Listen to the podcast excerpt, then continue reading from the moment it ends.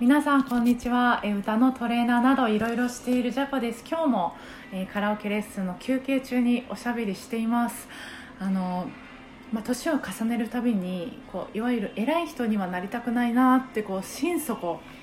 思うんです、まあ、その年上には敬語を使うとか年上はこう敬おうみたいな文化の中にで、まあ、暮らしてるからかもしれそう思うかもしれないんですけど、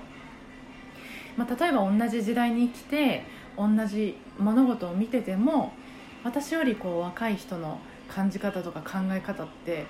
いや斬新で面白いなと思うことはよくあるんです。で、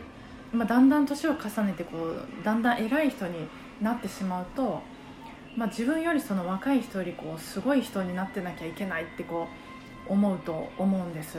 でそういうこう鎧ばっかりこう熱くしていきそうなんですけどまあこれは本当にそういう生き方ってしんどいやろうし、まあ、何よりこう面白くないやろうなってこう思うんです、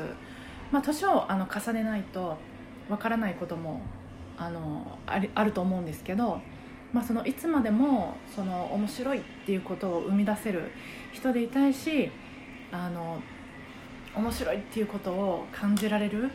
うん、と発見できる人でいたいなと思います。みたいなことを「あの明日への手紙」っていう曲。えっ、と誰の曲だったかな。手島葵さん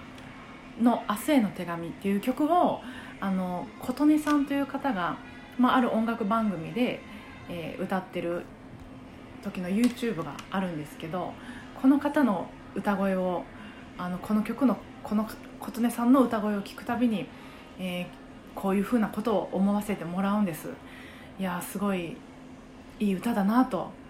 いい歌歌われるなと思います、まあ、ゆあの動画の URL はあの貼っておくので興味のある方はぜひご覧ください。それでは、え今週もお互いご機嫌なカラオケライフを過ごしていきましょう。今日もお疲れ様でした。